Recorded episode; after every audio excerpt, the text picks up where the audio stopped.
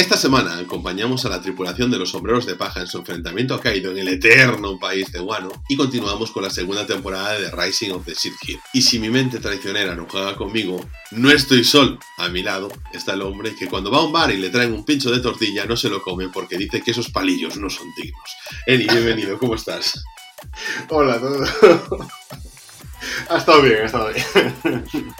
Cada día cuesta más, semana a semana. Y, cada día me siento yo más profesional. ¿eh? Hoy es el segundo que- seguido que grabamos. Sí, sí, sí, vamos en maratón, pero bueno, la verdad es que eso. eh, además, venimos, o sea, acabamos de ver One Piece, comimos rápido, eh, grabamos el, el episodio que saldrá mañana en, en crossover los tres miembros del staff para, para hablar sobre Doctor Strange Multiverse of Madness. Y ahora nada, vamos a analizar nuestras series de confianza, eh, The Rising of the Silk Hero y One Piece. Empezamos por... ¿Empezamos por The Rising o por... Eh, La que más te apetezca. Vale, pues yo voy a vamos a empezar por The Rising of Silk Hero, porque Vale. claro, tiene chicha, pero bueno, mm, vamos a ver. ¿Hasta eh, qué punto te enteraste? Porque ayer cabeceaste ya con eso, así que Ya estamos con que me duermo. Vamos hay que comentarlo en cada episodio. ¿Hasta qué punto me enteré? Me enteré básicamente de la situación en la que estamos, que es, eh, llegaron al nuevo mundo, nos presentan la situación en la que están todos ya a base, en plan nivel 1, y volver a empezar. Eh, Vale, no, no llegaron al nuevo mundo, llegaron a una especie Bueno, de llegaron. cárcel. Llegaron Está- al sitio donde está aislada una de las héroes mágicas del mundo de la, Lark, es que me Sí. confundo con Ark. eh, ¿Por qué será? Thirisa, Thorisa, no sé cómo pronunciarlo, cómo lo pronuncian sí. ellos. Es que, ¿sabes qué pasa? Que a, veces, bueno, y Glass, eh, a veces me apetece decirlo como lo dicen ellos en japonés, por ejemplo, como cuando hablan en One Piece del Capitán Kido, o Kaido. y, y luego está, pues digo, pero esto será inglés o cómo va la vaina. Entonces, y Lark, ¿eso que es francés? Lock. Eh, Ciri se eh, tira para ahí también, ¿no? Las, no estoy seguro. No pero sé. ¿por qué iban a tirar del mismo lado? Pero no son personas que han venido de otro mundo, son personas que han nacido en Ah, ese mundo en el que pertenecen, ¿no? Sí, sí, ya, bueno, a ver, no tienen por qué tirar todos, pero igual el autor saca una idea y Me refiero ahí. porque en este episodio, bueno, pues nos eh, aparecen en esta especie de cárcel espejismo en la que están atrapados, pero que pertenece al mundo, Sí, ¿no? el mundo ¿De de Kyo? Dark, sí. Del Ahí, de Kyo, eh, de todos estos. Cuenta que metieron a la héroe esta, Kizuna, eh, porque hubo problemas, porque es la primera vez que nos comentan, por ejemplo, que a ella la invocaron no para las olas, sino que nos, para otros temas propios del mundo, que suponemos es una guerra con otro reino o algo de ese estilo, y pues la encerraron ahí a ella. Sí, eh, tenemos la situación en la que héroes que no son los héroes legendarios van por ahí sueltos y sin embargo esta heroína legendaria sí que está ahí atrapada por algún motivo. Pero que sí conoce a Glass, en este caso, y a Lark, Mm, y a Cirisa. A Cirisa, que no lo sabemos, no la menciona. No, ella. no la mencionan, solo menciona a Lark y a Eh, Glass. Glass es mi mejor amiga. Cirisa, ah, a veces se Y una. se sorprende de que eh, se lleven mal con Glass, ¿no? Que eh, hasta ahora, digamos, el punto de vista que tenemos es de personaje fuerte que atacó al grupo de Naofumi, por tanto, un enemigo. O sea, que apareció durante una ola. Claro, o sea, a nuestro punto de vista es un enemigo. Que apareció durante una ola y además en esa primera temporada donde todo nos tenía mucho sentido y todo estaba muy Claro. bien dispuesto. Porque eh, sigo teniendo la sensación de que la temporada está floja. Sí, está flojo, está flojo. Es como... mm, Es más, te diré, o sea, mm, rompiendo una vez más aquí lo que mm, pasa, o sea, aquí realmente a- al, al laberinto este donde están con Kizuna, solo llega Naofumi, no llega el resto. ya están... Bueno, tú decías, me interesa también cuando cambian cosas porque a ver cómo nos lo plantean. Claro, claro, pero que igualmente es como que tengo la sensación de que no, de que es como, no sé, no sé, no sé, hay mucha diferencia de calidad entre la primera temporada sí, sí. y esta temporada, ¿eh? O sea, es, es que ya no mucha, yo creo que es demasiado, sinceramente. Yo, si hubiera visto este, est- esta misma serie en la primera temporada, el mismo tipo de calidad, no creo que lo hubiera seguido vi- viendo. O sea, no, Hmm. ni, ni a mí me atrae tanto, no, no, no conectan las cosas como tienen que conectar. Sí, no sé, los personajes no tienen la fuerza, o sea, ves destellos. Entonces yo, por ejemplo, en el capítulo anterior, en el combate contra Kyo y todo eso, ves destellos de esa primera temporada y ves como que son, como te decía, conscientes de que algo pasa, ¿no? De que mm, están haciendo cosas que el espectador no entiende porque se están saltando cosas. Entonces digo, voy a darles un voto de confianza porque es que no me están intentando vender humo como que la serie está perfecta así, y, sino que, no sé, como si el autor de los capítulos intentase dar una explicación de que hay algo que no va bien por motivos ajenos a, los que hemos creado la primera temporada. Yo tengo la esperanza de que aquí, como Toei, que ya nos debe de seguir, pues esto también nos sigan y, y arreglen las cosas que vamos comentando. La segunda mitad de Rising of the Hero resulta que es una obra. Claro, yo tengo esa esperanza. Sí, bueno, ojalá, de verdad. Porque en esta es como eso, mmm, cojear tras cojear. Bueno, nos encontramos, personajes vuelven a nivel 1. Sí, vuelven a nivel 1. Y tienen que aprender las cosas de este nuevo mundo, de en, con esta parte concreta en la que están aislados de ese nuevo mundo. Se menciona también, que es un punto de estos que se saltaron porque sí, por ejemplo, que la armadura de Naofumi, que a un nivel importante, en este mundo está como eh, glitcheada o bugueada, que no funciona como debería de funcionar, porque son mundos diferentes y hay cosas que no hay de uno para el otro. Hmm. Eso lo quieren referenciar, por ejemplo, cuando se encuentran con el enemigo este que es una caja. Sí. Que ah, no, no existe ese tipo de enemigo en el otro mundo. Son, son cosas diferentes, tanto en un mundo como en otro. Hmm. Eso nos lleva a pensar, claro, si Naofumi volvió a nivel 1 cuando cambió de mundo, ¿por qué no le pasó eso a Glass y Lark y todo esto? Correcto. Ah, eso, a ver cómo lo... Porque Kyo estaba fuerte, estaban estos todos fuertes y sin embargo, mmm, eso Naofumi, pues no. Eh, vemos que eso, tanto Raftalia como eh, Risia eh, también están. Vemos incluso que Raftalia se nota porque parece más niña, o sea, su cuerpo ha cambiado directamente a Sí, un formato más infantil. Como ella, recordemos, la primera temporada creció directamente, exponencialmente el nivel que iba creciendo de, de número directamente, Mm. así se desarrollaba el cuerpo. Pero también Naofumi le pasaba, quiero decir, no es el mismo Naofumi que llegaba, o sea, no es tan pronunciado el cambio, pero es como que alguien que se ha vuelto anchas espaldas, te haces más fuerte, no es el cambio del time skip de One Piece, pero sí que tenía, la presencia la había ganado en, el po- en poco tiempo, por, Mm. creciendo, y Naofumi más o menos lo ves igual. En Raftalia se nota, en, bueno, en Risia no se nota porque tampoco había crecido tanto en ese sentido.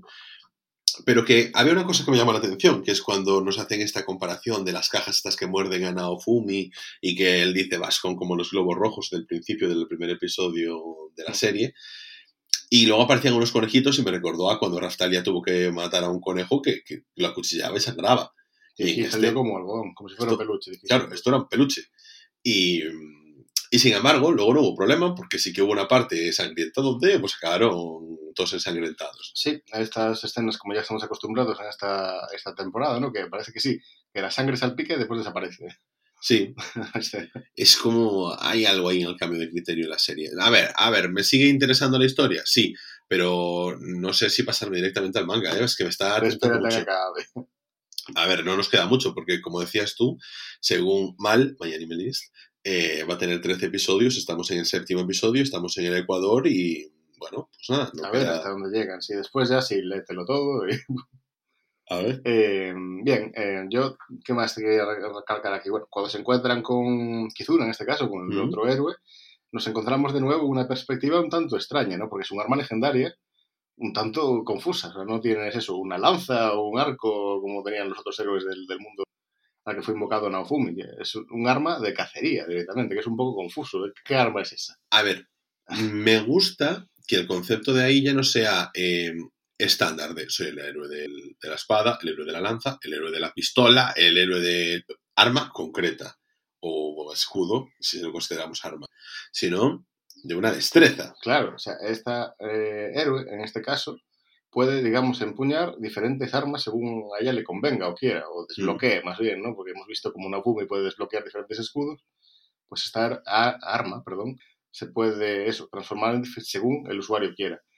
Aunque hemos visto que tú, de hecho, lo dijiste, que apareció con una eh, Caña caña de pescar. como Gon. Sí. Claro, como Gon de Hunter Hunter x x Hunter, Hunter. que la hemos empezado a ver. Y, Y, y sí, o sea, es el arma que ella suele usar. De hecho, más adelante, cuando avanza un poco el capítulo, usa este arma Mm. tanto para derrotar al enemigo cuando aparece, el capa este del río, como después para irse del, del laberinto este donde están encerrados. Mm. A ver, nos abrió cosas, pero tampoco nos dejó nada muy interesante, en mi opinión. Es como, Que no es una enemiga. Eso es Sí. lo principal que nos quiso transmitir en el, el capítulo. hmm, Y que no puede atacar, que es otro... eh, No puede hacer daño a los humanos. Exacto, no puede hacer daño a los humanos, que claro, tú al principio puedes decir, claro, no es una enemiga porque no tiene opciones de hacerte daño. O sea, no, no tiene forma de hacerte daño, porque con su arma legendaria sí es capaz de atacar, a diferencia de Naofumi, pero solo a los monstruos o animales. ¿Y semi-humanos? Claro, ahí está. ¿Qué, qué, qué es lo que estás considerando? ¿Un humano o, o un animal? Claro. Que nada, que intente atacar a Razalia. a ver qué Como en el manga Raftalia no va. Ya. Bueno, no sé. Bueno, a ver cómo va avanzando la serie. Eh, diseño de Kizuna, una vez más, no había mucho problema porque lo copiaron tal cual de, Mm. del, del manga. Bien, o sea, una japonesa más. No se llega a especificar si es japonesa del mismo mundo de Naofumi o no. Eso está bien en el que, o sea, a ver, yo ahí estaba pensando antes, cuando estábamos hablando del tema de los nombres, decía yo, bueno, es irrelevante si es francés o no porque no vienen de otros mundos. Porque claro, si nos encontrábamos que cuando nos hicieron la presentación de los héroes, cuando se hacen ese juego en la primera temporada, primer episodio, para determinar que vienen de diferentes mundos, de diferentes multiversos de Japón, pero son todos de Japón. Porque la pregunta que se hacen es, ¿quién es el emperador de Japón? Sí, sí. Es que, a ver, en todos los isekais solo se invoca en Japón. Fuera Ya. no. Resulta que hay algo en esa isla. Porque, por ejemplo, quiero decir, o sea, en otros animes tenemos personajes de otras nacionalidades. En cambio, en este, por ejemplo, mismo en por ejemplo, Shingeki no Kyojin, aunque estemos muy acostumbrados al dibujo del anime, se hace como que referencia a que los asiáticos realmente, la asiática es mi casa, el resto no son asiáticos. Y luego ya te tienen, eh, pues eso, personajes como, con nombres como Bertolt o Rainer, para darte a entender que son de una cultura más similar a la germánica. Vale, asiático el nombre. No. que va. Y de hecho hacen eso, el juego con que eh, cuando se encuentran al final de Shingeki no Kyojin, al final, final, temporada final, no final, final, porque ya sabemos que eso no llegará nunca a nuestros televisores, Dentro de cinco capítulos diremos el eterno. el eterno final de Shingeki no Kyojin, pues que claro, eh, el- los eh, Ackerman, que es donde pertenece mi casa, pues que eh, pertenecen a ese clan de los Azumabito, ya un, apellido japonés fuera de lo que es el mundo de la isla Paradis. Bueno, el caso es que yo tenía la cosa de que ellos de repente dicen, ah, tú eres de Japón, entonces estoy esperando a ver si aparece alguna hice callado que venga de otro, de otro país, a ver que nos traiga otra perspectiva y que, tenga algo que ver, eso, ¿sabes? No simplemente que diga, no, pues yo vengo de Corea, ¿sabes? Y ya está. Vamos a ver cómo, eh, una vez más, lo hacen aquí, pero bueno, mm, yo no. Vamos a ver. ¿No? Eh, No creo que lo hagan, pero bueno. A ver, Ah, realmente a nosotros nos importa si vienen de mundos diferentes o si vienen del mismo Japón. No, no, pero es, algo interesante. ah, eh, cosas que yo aún no he descubierto para hacerme yo mis teorías, ¿no? De por qué cierta arma puede escoger a cierta persona. Mm. O sea, sí, igual tiene que ver eso, que un mundo tiene más desarrollado, porque este tema tampoco lo tocaron, por ejemplo, en la propia te- primera temporada, pero de los héroes legendarios que conocemos, los tres inútiles y Naofumi, uno, por ejemplo, venía de un mundo donde estaba mucho más desarrollado los juegos de inmersión total, quiero decir algo como SAO, que todo, tú te transportas casi a un juego Hmm. y jugaba a este tipo de juego, ¿no? Al que estaba acostumbrado, de subir niveles y por eso conocía este mundo. Otro directamente era un cómic que él había leído. O sea, ya no estaba tan desarrollado el estilo de juego. O sea, diferentes mundos. Puede ser que las armas elijan a esta gente, el tipo de Japón de donde viene. Yo aquí entro en que, como hicimos cuando hacíamos la review de la primera temporada, hicimos mención a que sabemos que es un Isekai porque se dice al principio, pero luego lo obvian por completo. Sí, pero yo como espectador, que ya he visto bastante más que tú y he leído incluso la novela, quiero saber por qué mierda eligió a Nafumi el escudo. Bien, claro, pero me refiero, la serie, por lo menos, la primera temporada no nos guiaba en ese lado. Es como que lo, lo querían, ya, Sí. ya lo ignoraba. De, de hecho, Así como, por ejemplo, la serie del- eh, al contrario, ¿no? Porque te estaba mencionando como, una vez más, este es el tío que no sabe nada, que del mundo y todo eso, o sea, pero por una razón el escudo tuvo que elegirlo, aun Sí. sin saber nada del mundo. Mm. Entonces, bueno, vamos a ver. Así, que, yo te- por ejemplo, otro Isekai que estamos viendo, que es de ah, Skeleton Knight in Another World, eh, en todo momento sí que se nos hace referencia a, a que yo vengo de otro mundo y, y soy diferente a toda esta gente.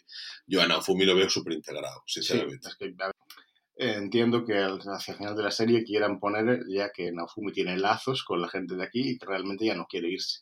Hombre, con todo lo que has vivido. Por eso. Tiene tanto sentido el quiero volver a casa. Mm, claro.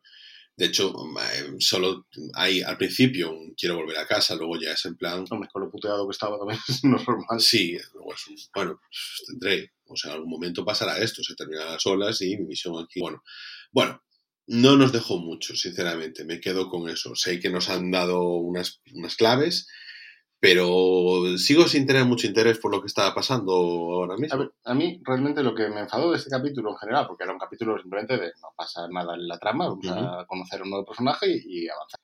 Eh, tenía muy fácil, eh, porque la planta esta que usaron, supongo que te diste cuenta, era la que rescataron cuando el héroe de la lanza quitó sí. el sello. Bueno, joder, ahí podrían haber metido una referencia, explicar un poquito más lo que, lo que hacían y presentaron la planta y ya está. O sea, no, el espacio este era un espacio como eh, de una dimensión de bolsillo pequeñita y lo que hicieron es aprovechar un bug de que eh, los monstruos cuando llegaban a cierto punto o nivel les pesaban como mucho y eh, pues tenían que caer al mundo principal porque este universo de bolsillo no podía con tanto.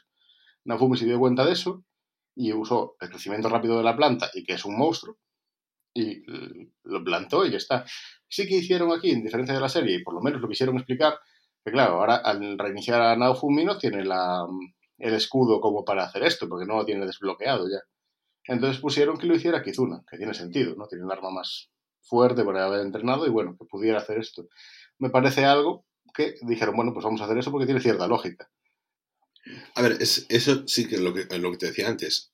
Creo que no van sin rumbo, pero que algo está pasando. Sí, sí, yo, a ver, por eso digo, sí que es verdad que tengo algunas esperanzas, ¿no? Igual que cuando mm. hace el capítulo pasado te comentaba esto, bueno, tenía esperanza de que sí apareciera Vitoria y peleara contra, contra el espíritu de la tortuga, o sea, sí. Y reapareció, la pelea estuvo, bueno, normalita, no nada de, me, me, esperaba más, pero bueno, me esperaba más porque habría leído más también, mm. ¿no? Si no, igual tampoco me decepcionaba tanto. Sí. Normal. Y ahora tengo esperanzas de que siga la serie sí, con un cauce igual un poco mejor cuando se desarrolle de todo lo que es ya presentación de personajes, porque hasta ahora tenemos a Kizuna también nuevo. Hasta ahora teníamos a Kyo ahí atrás. Vamos a ya plantearnos lo que vamos a hacer en estos episodios que al final quedan eso. A ver, tenemos Cuatro. ya casi tantos protagonistas de este mundo como del mundo principal. Claro. Ahora lo que eh, espero es que el próximo capítulo no sea todo ahora que hemos vuelto, vamos a encontrarnos otra vez con Glass y Lark y esto, y sea, aún no avanzamos en la trama. Habrá que hacer, supongo, una mención y tal, algunas cosas, pero que no sea todo presentación, que vamos a ir allá por Kio, porque al final eso, quedan cuatro capítulos. Esperemos que haya seis. más, pero seis, estamos en el siete, hasta Claro, y seis, trece. Es decir, ya no sé sin sumar. bueno, seis, seis, sí. a diferencia de este episodio, me gustó mucho el de One Piece. Sí. Eh, otro buen episodio de One Piece que sigan así, ¿eh? que no baje, que no baje. El próximo no lo va a ser. que no baje. Que... El próximo no Yo no no he visto nada. ha sido buen episodio yo decía, me temo que como sí. ya llevamos dos episodios así tan buenos, que el tercero va a ser, nos dan cuatro minutos de buena acción y luego nos dan lo que está pasando a las otras plantas.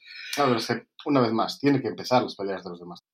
Si yo, si me quitan la opción principal, digamos, de la azotea, pero eh, avanzamos en los de abajo, mm. tampoco estaría en contra, o sea, hombre.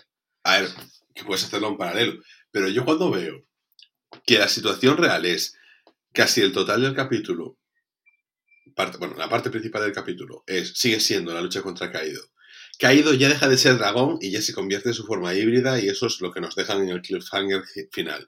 Eh, todos están luchando. Eh, Lo lucha, Kid lucha. Eh, sabemos que el rayo pues tampoco ha matado a Killer. Zoros, bah, está genial en este episodio. Luffy está que cae desplomado de todo lo que pelea. Todo muy bien que lo único que sale del resto del, de, Guano es simplemente capturas de un segundo de cada zona, y yo dije, perfecto, es que mi temor era todo lo contrario y, y, y, fue así. Claro, pero a la vez en estas capturas y el pequeño avance que hubo, eh, cuando apareció el, eh, se vio el CP0, eh, ya mencionaban que si los comandantes de Kaido empezaban a moverse, que matarían, creo que dijeron, a 100 personas. O... Aquí llegamos a este punto. Claro. Yo, y yo ya dije, no se lo pregunto, se lo, no, mire cuando lo en el podcast. Vamos a ver, ¿qué es toda esta vaina? Que, que de repente nos aparece una sala pues, que podía ser el salón de Shin-Chan, en el que estaban mm. unos personajes extraños, uno con una máscara pues, extraña y una especie de tablón de... Shogi. Vale, y como son piezas blancas y... No, eso, eso no, es eso. Eh, ¿El ma Mahjong? Puede ser, o sea, es que eso es también con, con, con, con kanjis, creo, como el shogi. Esto debe ser como las damas, ¿no? Eh... A mí me parecía, sí, a ver, a mí me parecía simplemente como un mapa estratégico, lo que pasa es que con un tablero de, de, ajedrez. A mí me parece un juego así de... Sí. De hecho, El Go, puede ser, no sé, no, no. No sé de Bueno, son unas, unas fichas como unas damas blancas y negras y estaban calculando las fuerzas de los piratas bestias junto con las fuerzas de el, no sé, Va. el equipo de la peor generación, podemos llamarlo, ¿no? Eh, sí, em, esta, esta- estos que nos presentaron en este capítulo así pusieron el cartelito, por tanto vamos a pensar que lo presentaron en este. Eh, son, eh, como te explico así para mm, grandes rasgos, son como agentes del gobierno mundial, como si fueran, digamos, los mercenarios del gobierno mundial. En este caso es el cero. Ya nos habían presentado hace bastantes arcos antes del time skip tal, cuando se encuentran con Frankie, tienen el problema del barco y todo esto, al CP9 es cuando eh, Luffy allí, cuando se quieren una vez más eh, eh, raptar a Nico Robin y, y Luffy pelea con ellos para recuperarla, así es el- básicamente la, la trama, ¿no? Y los derrota.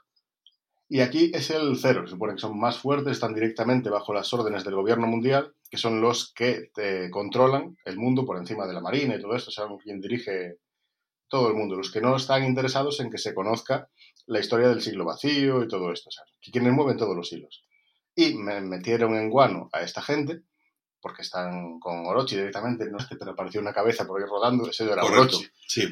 Que es el Shogun de Guano, que estaba ahí por debajo de Kaido, Kaido digamos lo puso a él de Shogun y, y bueno, están como aliados, eh, lo- están dentro y lo que van a intentar primero es información porque Guano está súper cerrada y cuanta más información tengan mejor y eh, siguen interesados en capturar a Robin, claro. Sí. Capturar o matar. Vale, vale, vale, vale. Es que era como, evidentemente, yo metiéndome en el episodio 1011 y faltándome 900 episodios, no entendía qué estaba sucediendo ahí y por qué era importante.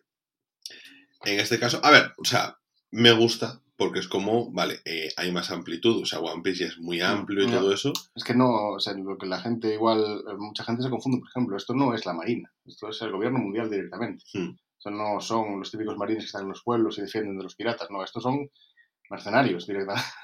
Vale, O es sea, una organización supranacional. Sí, o sea, directamente bajo sus órdenes y si tienen que arrasar un pueblo entero para encontrar una persona, pues lo van a hacer y punto. Hmm, Vale, vale.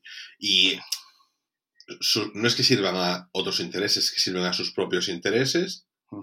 Y en este caso, tienen interés en Nico Robin por. Nico Robin es una de las pocas personas del mundo que puede leer los foneglyphs, los cubos estos que cuentan la historia del siglo vacío, entre otras cosas. Y por eso pues quieren capturarla, porque están súper interesados en que no se descubra lo que pasó esos 100 años que no se sabe. Hmm. Nico Robin es de las personas que puede leer esto.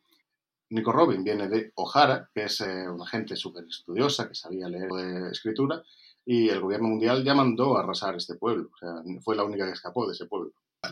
Eh, bien, me ubico entonces con eso. Pero, por ejemplo, en el tema de Wano, ¿su única intención es capturar a Nico Robin? ¿O tienen algún interés en que algo de lo que allí suceda? Aquí hay más. O sea, bueno, Nico Robin siempre está en el radar, eso lo, lo tenemos claro. Pero aparte, claro, nos estamos encontrando con que es un enfrentamiento que, aunque, claro, hasta ahora el tío parecía, como te dije, muy confiado en el capítulo, que decir, que van contra Kaido, esto van a perder seguro. Pero por ahí están, por si acaso.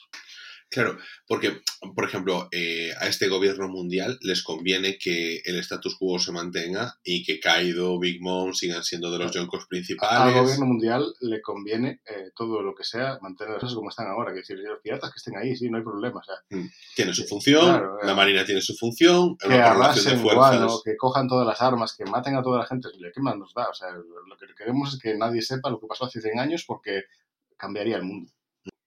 Vale, es como todo esto son pequeños incidentes del día a día, por decirlo de alguna forma, y que eso no importa. Pero, por ejemplo, el hecho de que Luffy derrotase a Kaido, o que Luffy se convirtiese, que hubiese un rey de los piratas, eso sí le supondría un conflicto. Llegar a Raftel, a Lauftel, más bien, eh, donde está eh, One Piece, se supone, la isla esa, para eso primero tienes que descifrar eh, los poneglyphs que te marcan el camino, porque es importante la banda y esas cosas, porque sabe leerlos.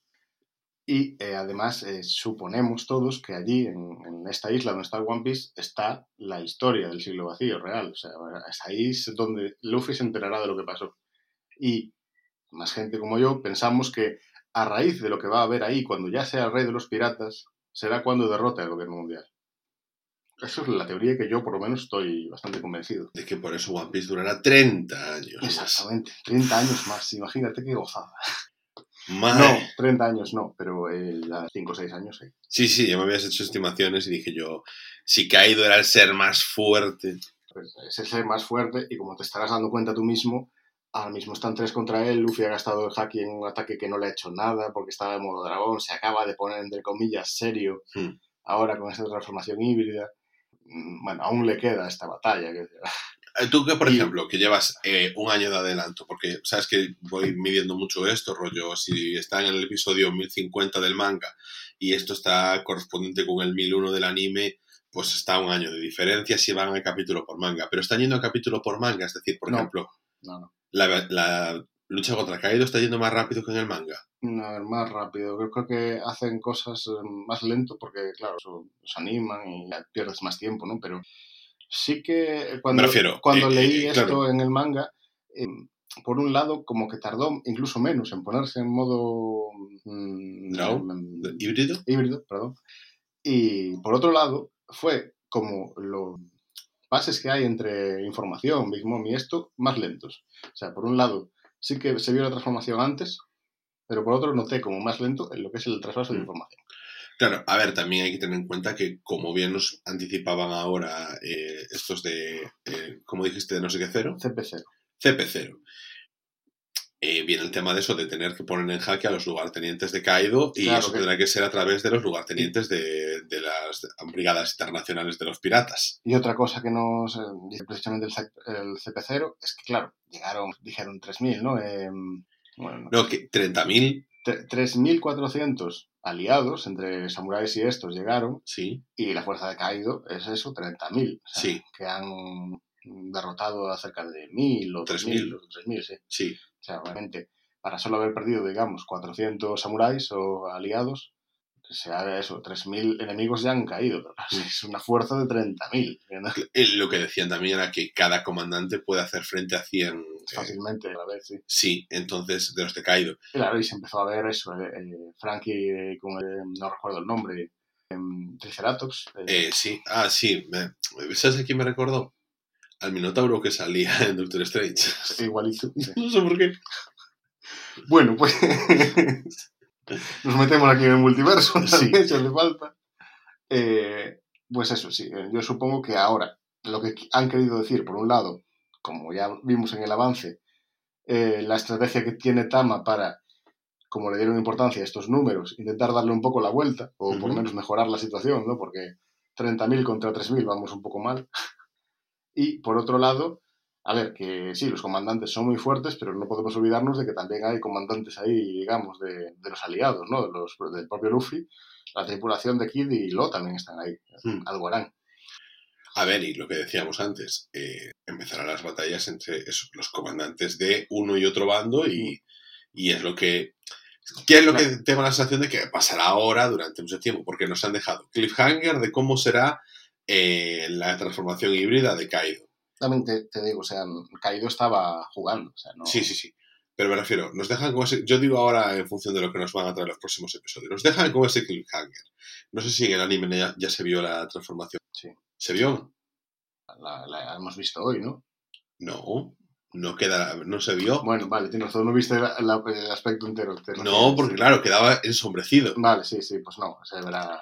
Vale, entonces dije yo, a ver si, a ver si, hombre, entiendo que no, pero ¿será posible que hagan eso y lo primero que veamos del avance sea la forma de la transformación? Dije yo, son, son capaces, pero mm, no, vimos que el próximo capítulo va a ser un capítulo que me recuerda más a lo mejor a, a uno de estos que vimos, no de relleno, porque no tengo ni idea de quién es este personaje. Vamos a ver cómo resulta, pero por ejemplo, Tama eh, es importante lo que va a hacer, entonces vamos a ver cómo lo hacen. Claro, Porque aunque solo fuera centrarse eso, en, el- en lo que va a hacer ahora Tama, es importante para la guerra. En cuanto a- antes lo haga, antes avanza. Entonces, vamos, si, si solo el capítulo se, se detalla en esto, lo hacen y pasa, punto. Claro, pero, o sea, es como un capítulo. Voy a compararlo con los capítulos de flashback de Yamato. Realmente, No, porque esto avanza la trama. esto avanza la trama. A ver, claro, los de Yamato nos explican cosas de ella. Esto, esto avanza, vale, de acuerdo. Porque además nos pone eh, flashback y nos pone situación actual de este personaje de Tama. de Tama que está con Nami. Vale, vale, vale. Ok, ok. Es como que tengo la sensación de que como además hay tantas luchas pendientes No, de que que... no, no recordarás, pero por ejemplo, Tama está escapando en el, el perro, este en Comachillo, creo que se llama, de los dos eh, Tobiropo, esta, Mm. que son dinosaurios, eh, Page One y Ultra, que se llaman. aquí. Sí, sí, sí, lo comentamos. Pero eh, tengo la cosa de cada vez que hay un episodio de estos es una racha de tres episodios hemos tenido buenos, eh, tres episodios que sean... Entonces como que me da la sensación de que está bien que tengamos episodios donde sea pura acción y que puro avance, pero es que si luego que meter tres episodios donde realmente en la terraza no pasa nada, que es donde está toda mi atención, Claro, también ponte en- desde el punto de vista que arriba, en la azotea, ahora sí, está, está interesante y todo lo que tú quieras, pero Luffy va a estar cao un rato. hmm, Y durante ese rato, queramos que no, va a ser eh, aguantar ataques eh, Sí. de los otros. O sea, ver cómo van a ir tanqueando o lo que va a ir pasando, pero o sea, va- vamos a, a tener eso durante un rato porque Luffy no puede usar el un rato y está físicamente agotado por la cuarta marcha, por los ataques que y, y después tenemos eso, los desarrollos. Es que, por un lado, eh, no podemos olvidarnos también de que, bueno, Sanji sigue atado y tendrá que hacer algo contra uno de los comandantes principales de Kaido. Por lógica, entendemos, como ha sido siempre, que Zoro se encargará del segundo, no de Kaido. Y sigue arriba con Kaido todavía. sí, Y recibiendo y dando golpes. O sea, vamos a ver cómo se va desarrollando todo esto antes de todos los enfrentamientos y que siga el ritmo con Kaido arriba. hmm. Claro, Y Big Mom sigue arriba, de hecho, como muy... haciendo rayos que no le hacen daño a nadie. Sí, bueno, pero sigue arriba. Eh, claro, si tú te quieres centrar en Kaido, al final uno contra uno, no vas a poder porque va a estar la otra. Entonces, vamos a ver. Que sí, que sí. Si es que yo lo que digo es, eh, por estos episodios, nada, siete episodios que llevo a lo mejor vistos de One Piece desde que me reenganché aquí contigo, veo que como hay como una dinámica de, eh, vale, pues ahora todo acción y ahora todo lo que no está pasando en Sí, la terraza. ver, Entonces preferiría un Claro. poco, claro. Así como tienes los santos cojones de que los 4 de 20 minutos, que es un quinto de episodio, sea repetición del episodio anterior, pues, hombre, mezclame, hazme 7 minutos de terraza, hazme 7 minutos de las otras cosas. Porque deberías haberte puesto al día y haberte visto el manga. Ya aquí sí, léete el manga de una vez. Mi, mi, mi, mi, mi, mi, mi, todas Bueno. cosas. En general, el capítulo estuvo bien, o sea, vimos los ataques bien. De, una vez más, insisto, o sea, recordemos que ahora mismo Kaido estaba en forma de dragón porque le interesaba a él recibir los golpes, no por otra cosa. Que sí, que está bien ver golpear a Luffy, que hasta se quedan eso, eh, flipados Kid y los demás, ¿no? Del el poder que está demostrando. Kaido estaba recibiéndolos porque les daba la gana. Porque, eh, una vez más, está levantando la isla con sus nubes eh, y esa isla sigue en el aire, no es porque Kaido está flojeando precisamente, o sea, Mm. ahí se mantiene. Y eso va a, a continuar, o sea, le falta mucho por desarrollarse esa pelea todavía. Bien, no, tiene buena pinta. eh, y es lo que digo, me gustaría que, pa, pa, pa, que agilizase. Me hubiese gustado Sí, que me hubiese mañana derroten a. No, pero es que yo no tengo problema en que eso se eternice, por ejemplo, hago la comparación con Dragon Ball Super. Con Jiren estaban pasando todo el tiempo cosas. Se eternizó muchísimo, o sea, duró mucho, pero no se eternizó. Porque sí que había avances, cambiaban cosas, y yo, pero es que esto es imposible, pero es que estaban pasando ahí. No quiero que me traigas eso. Los flashbacks, eh, son muchos personajes que están alrededor, eh, muchas personas implicadas, todas tienen que desarrollarse, todos tienen que hacer sus cosas si me lo estás juntando con la pelea de Frankie, eh, lo que esté haciendo Nami, lo que esté haciendo Brooke, lo que esté haciendo eh, Squalo, lo que tú quieras, pues estaría muy bien, ¿sabes? Pero si, claro, yo con este personaje que Tama no, no lo tengo ubicado, digo, pues a priori el episodio Sí. me da más pereza. Ahora estamos en eso, la batalla contra Kaido, primera fase, digamos, pero esto va a ir pasando poco a poco, segundo plano, mientras se desarrollan en las demás peleas, porque la de Luffy va a ser la última a acabar, Mm. Luffy versus Kaido, al final. Porque cuando, bueno, es que son, está, digamos, estamos ahora en el manga en ese punto, se falta eso, un año hasta llegar ahí realmente. Si fueran a capítulo por día, que no, porque, porque meten relleno, meten cosas por el medio. Y en ese punto ya tienen que estar todas las otras batallas completadas, lógicamente, ser las últimas mm, restos de la guerra lo que quede y entiendo, porque eso no lo he visto ni yo todavía, que cuando eh, Luffy dé el último golpe a Kaido, todos lo vean y se quede claro, porque es lo que decía en este capítulo, ¿no? que perder un comandante no significa perder, no sé qué perder la guerra, no estoy de acuerdo, o sea, si la gente ve cómo derrotan a Kaido, ahí se acaba la guerra ya, porque si alguien fue capaz de derrotarlo a él, no hay nada más que hacer. Hmm. Salvo que quede tan muerto. No.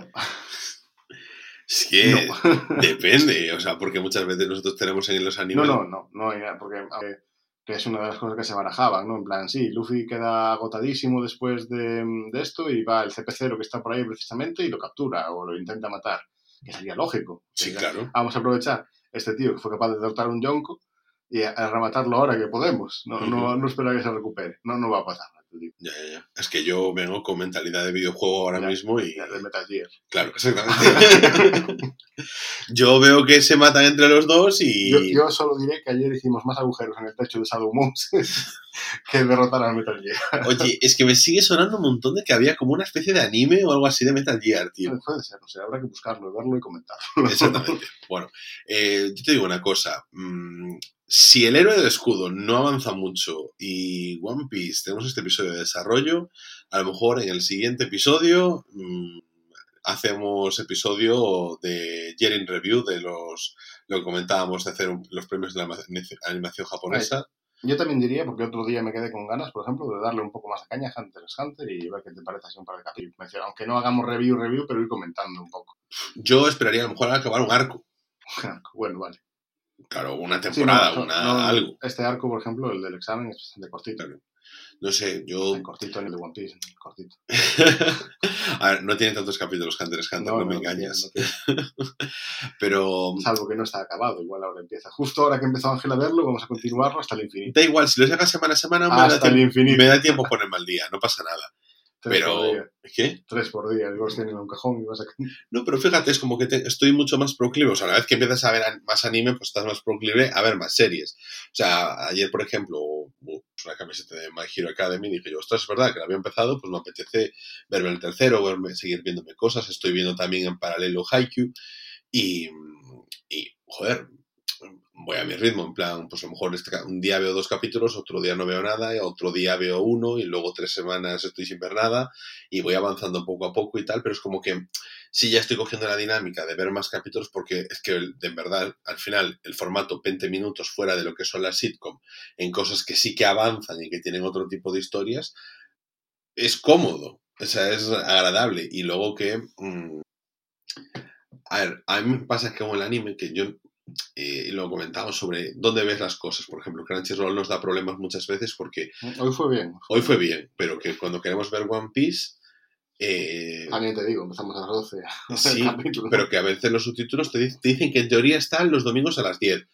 Lo ves por el ordenador o por el móvil o lo que sea, y a las 7 de la mañana ya lo tienes con los subtítulos. Y a la televisión a veces hasta las 12, como hoy, no están. Ah, Igual hoy estaban a las 10, concretamente. Pero hay otros días que no hay manera porque la- para la televisión no funciona muy bien porque yo creo que el anime se, cons- se consume mucho menos lo que es el anime semanal en televisión que es mucho más de dispositivos, de móvil, creo que por el público al que está enfocado, sinceramente, ¿eh? que no es tanto a lo mejor de me siento, y porque a veces el decir me siento a la televisión, a ver, un capítulo de 20 minutos semanal es como, bueno, pues ya me lo veo en el móvil, me lo veo en el ordenador, me lo veo en la tablet, me lo veo donde sea, Sí, claro, ¿sabes? yo lo tengo ya más interiorizado, pero igual no es lo tan normal. Claro, porque dijimos, bueno, pues quedamos los dos semanalmente, lo vemos, o lo ves mientras desayunas y ya estás y lo pones en la tele. Pero claro, como también es algo es en japonés, ni siquiera es en inglés, tienes que estar viendo los subtítulos, es decir, no estás viendo para tu comida. Bueno, perdona, que si fuera en inglés yo estaría con los subtítulos igual, ¿eh? Bueno, ya, pero quiero decir que aunque, ¿sabes? Como que entre comillas puede sonarte más lo que está diciendo y puedes estar viendo tu plato de comida. Pero aquí Bueno. estás eh, comiendo, en plan, viendo para la tele. Ha- Hace poco eh, vi un vídeo en TikTok, supongo que sería de eh, esta frase te tiene que sonar, ¿no? Y te ponen la frase en japonés y yo ya sabía lo que decía sin saber japonés, eh, por tantas veces que se repite. O eh, no me rindo todavía o algo así, ¿no? Pues eso ya suena. de los clichés. claro. Pero eso, mm, es como que me da la sensación de que va por eso. Y entonces, claro, a nosotros nos dificulta, pero creo que es también cómodo verlo en teléfono móvil incluso. Hombre, yo, eh, eso, a mediodía y tal, cuando veo algún capítulo, sí, no se hace incómodo. Pero me resulta, por ejemplo, a la hora de intentar ver subtítulos cosas así, en el brillo del sol si estás en la calle o tener que depender Ah, bueno. del brillo Sí, del sí, sí, sí, por móvil. supuesto. Sí, la app está más optimizada, Hmm. pero igual el nivel de comodidad tampoco es la mejor. o sea, Pero, por ejemplo, a mí me pasa que si yo viendo cosas, no imagínate, si estoy reviendo, por ejemplo, Juego de Tronos, que es una serie que las seis primeras temporadas las reví muchas veces. Reví, sí. Eh, pues me la, me la pongo y me la pongo a lo mejor en el móvil mientras hago cosas, mientras estoy limpiando la cocina, lo que sea, y estoy escuchando y de vez en cuando le voy echando un ojo. Y mm, en plan, porque ya me lo sé, o cosas que ya he visto muchas veces y, ya está, y, da igual inglés o en castellano, eso no importa tanto. Eh, en japonés sí, si no, no sería capaz. Pero, mm, por ejemplo, eh, eso ahora, yo veo, imagínate, Haikyuu, sí que me lo pongo, y digo, la verdad es que me es cómodo. Al final, fíjate, el diseño de los personajes tiene mucho menos detalle que algo en imagen real. O sea, ya no solo porque sea anime, o sea, simplemente porque sea Entiendo, animación. sin ver hype, yo, pero entiendo que eso será eh, un típico partido en el que se centrará más, menos en el diálogo y más en lo que pasa. Entonces, los Que va, que va, que va. Es todo intensidad interior. Pero están hablando todo el rato. Casi siempre. Casi siempre. Bueno, vale, pues todo diálogos, ¿eh? Tendré que verlo. Pero, pero no, pero por ejemplo, a ver, eh, y estos capítulos de One Piece donde vemos detalles muy currados de animación, pero muchas veces es una animación mucho más plana y, y es simplemente más la animación normal. Sí, no- mencionaba, por ejemplo, el dibujo de Kaido según iba ahí trasladándose, que me resultó un poco extraño de ver, incluso. oye, no sé. Eh, yo, por ejemplo, lo vi más, eh, eh, no te voy a decir acuarelizado, No, es que tampoco es la palabra, no eran acuarelas, era un...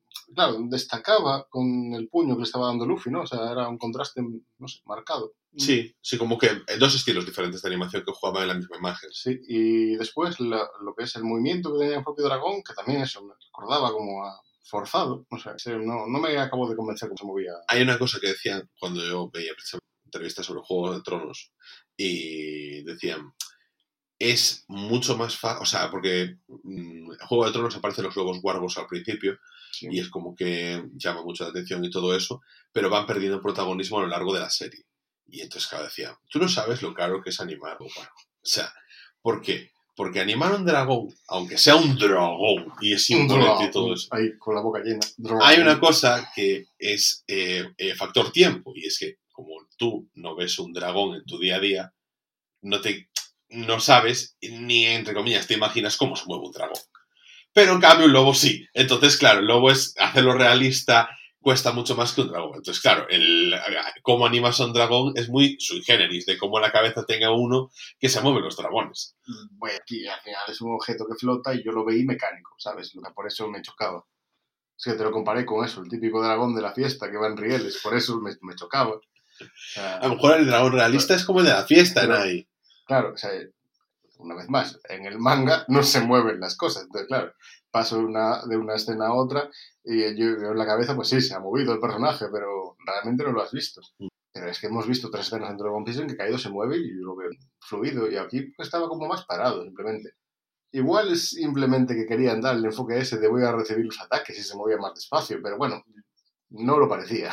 El dragón de la fiesta, no, no, ya está, ya quedó claro. Para ti el enemigo más fuerte de One Piece es el dragón de la fiesta. Eh, ya voy a ignorarte porque no merece la pena. 1018 episodios para el dragón de la fiesta. Y, y ya me, me, me perdiste. Espera, vamos a, a recapitular. Nada, que este es el Episodio momento 1 de One Piece. empecemos. Episodio 1. el oro, la plata, el poder. bueno, nada, yo creo que podemos chapar por hoy, ¿no? Sí, sí, Sí. porque a ver, vamos a decir capítulos, sí. Mm. que, sí, bueno, vimos a Killers, ya lo mencionamos. Ah, sigue vivo. Sigue vivo. Eh, Tú un, ya lo ataque, sabías. un ataque más de Lob ahí contra Big Mom, que hoy por lo menos está bien de ver. No duró nada, Sí. pero lo vimos. Vimos a Caído sangrar. Sí, con el ataque de Zoro, ahí demostrando una vez más que Emma chupa haki, pero que merece ahí la pena de que de estilo Está- tomate. O sea, me, me gustó mucho cómo están tratando el personaje de Zoro. O sea, como. Es que yo incluso, es que claro, esto no, no se ha visto en Wano, yo tenía muchas esperanzas cuando dijeron vamos al país de los samuráis, Claro. porque Zoro viene de aquí, que sí que se ha dicho que desciende de, de aquí, de gente de Wano, y sin embargo no ha brillado todo lo que podía brillar, y que le den esta importancia gusta mucho. ¿verdad? Claro, porque es que yo lo, lo veo y digo, hacen toda esta comparativa con Odin, es como voy asentando las bases para decir, eh, llegará un momento a lo mejor en el que Zoro dice, me retiro aquí. No creo, porque yo eh, entiendo que al final eh, Wano está enfocado a, Wano va a abrirse al mundo, sí, y el shogun que va a quedar en Wano es Momonosuke, que para eso Mm. está el hijo de Odin, que ya eh, todo el mundo dice te pareces mucho a tu padre, pero, o sea, ya está sentado las bases para eso. Que incluso eh, la espada que tiene ahora Zoro se le ha dado la hermana, la hermana ha renunciado a su espada, pero la otra, Odin usaba dos, como vimos este capítulo, la tiene Momonosuke. Sí. Que claro, mucha gente cuando esto estaba en manga decía incluso, ¿por qué Zoro no usa las dos directamente? ¿no? Porque si con una se va a hacerle ese daño, con Sí. dos será mejor todavía. Si las dos chupan el mismo nivel de jaque, igual no, claro. Pues, Claro. Pero no sé, o sea, no digo que Zoro vaya a ser el shogun de Wano. Que venga Guano, no digo que no, pero Que claro, diga, claro, es en plan, oye, aquí me siento cómodo y. ahí ya estamos entrando igual en teorías de qué es lo que pasará cuando eh, One Piece acabe, ¿no? Mm. O sea, ¿qué, qué pasará con la banda? ¿Todos seguirán vivos? ¿No? O sea, vamos a esperar a ver cómo quiere hacer Oda y esas cosas. Yo creo que sí, pero... Es que es como que me lo, ha- me lo han puesto como decir, vale, eh, este va a ser un avance de la representación de lo, lo, lo unido que podría estar yo a esto sin ser yo parte de Wano, de, lo cómodo que me siento aquí, que incluso eso, el máximo representante de Wano, que era Oden, pues eh, lo ves a través de mí, utilizando su espada. Yo creo que lo que quieren hacer es re- representar los eh, pequeños traumas que tiene Kaido.